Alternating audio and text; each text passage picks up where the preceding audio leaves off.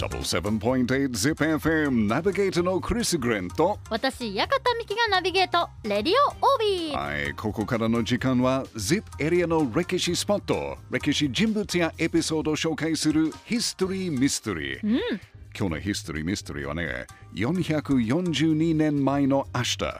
1580年11月21日が命日の林秀貞です林。秀貞秀貞はい。ほ1513年現在の愛知県北名古屋市で生まれた林秀貞はねはい。もともと織田信長のお父さんの家来でしたう。が。その後まだ小さかった信長の家老となった侍です。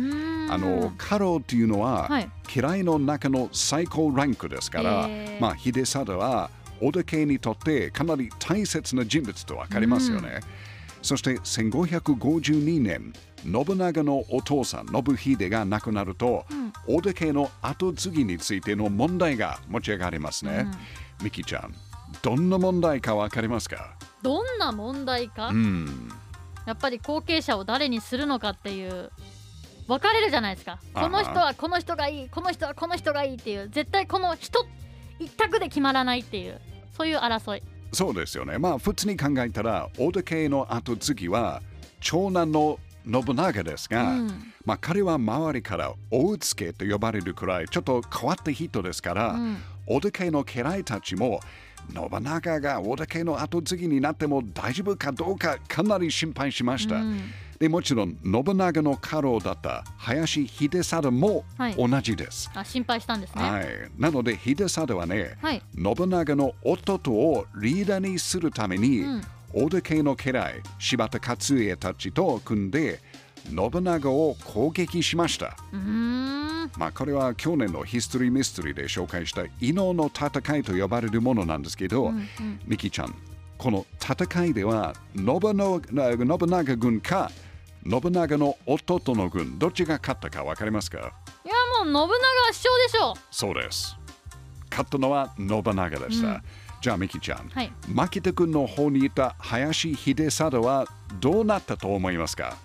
あごめんなさいみたいな なんかすいませんみたいな謝りに来た、そうですよね。信長に命を助けられました。うんまあこれはちょっと意外ですよね。うんまあ実は伊能の戦いの前に信長は林秀貞の弟に暗殺される可能性があったんですけど、うん。それを止めたのが秀貞でした。あじゃあ一個命を救ったっていう歌詞があったんですね、うんなのでそれを知った信長は自分の命を助けて秀貞を許したっていうことですね。うん。はい、そしてその19年後の1575年今度は信長が自分の息子信忠に織田家の家督をつながせるときに、うん。えー信長が息子の世話を命令したのははい。林秀貞でした。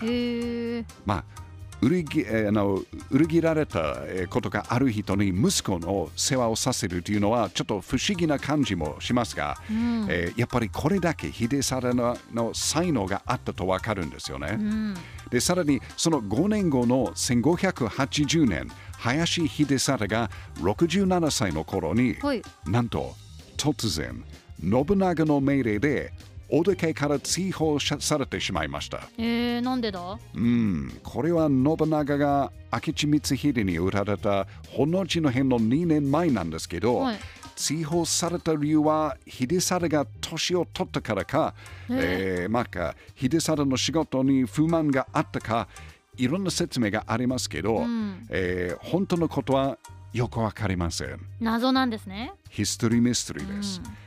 そして追放された後、林秀貞は京都や広島で生活したと言われますが、はいまあそれもはっきりよくわかりません。それもヒストリーミステリー。でさらに大田家から追放された2ヶ月後のはい1580年11月21日に亡くなったんです。うんまあそれもヒストリーミステリーです。うんもし大手家から追放された2ヶ月後に亡くなった年だったら、はいそれもちょっと陰謀的な感じもしますよね。あーその亡くなるタイミングとかですね、はい、うんはい。まあ、大田家の大切な家来として活躍した ZIP エリア出身の侍、林秀貞は晩年は本当に謎が多いヒストリーミステリーな人物です。やっぱり ZIP エリアの歴史で面白いですね。ZIPFM History Mystery 今日は明日が命日の織田信長と織田家の大切けど謎が多い家老林秀貞を紹介しました。